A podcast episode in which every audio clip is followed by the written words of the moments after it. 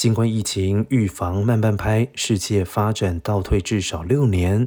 至今，新冠病毒已经感染了六点零六亿人。医学期刊《柳叶刀》痛批世界卫生组织在医疗支援协调上毫无作为，而世卫反驳早已经对疫情示警。国际货币基金 （IMF） 指出，因为新冠肺炎的爆发，将近六十个低收入国家面临三百到五千亿的资金缺口。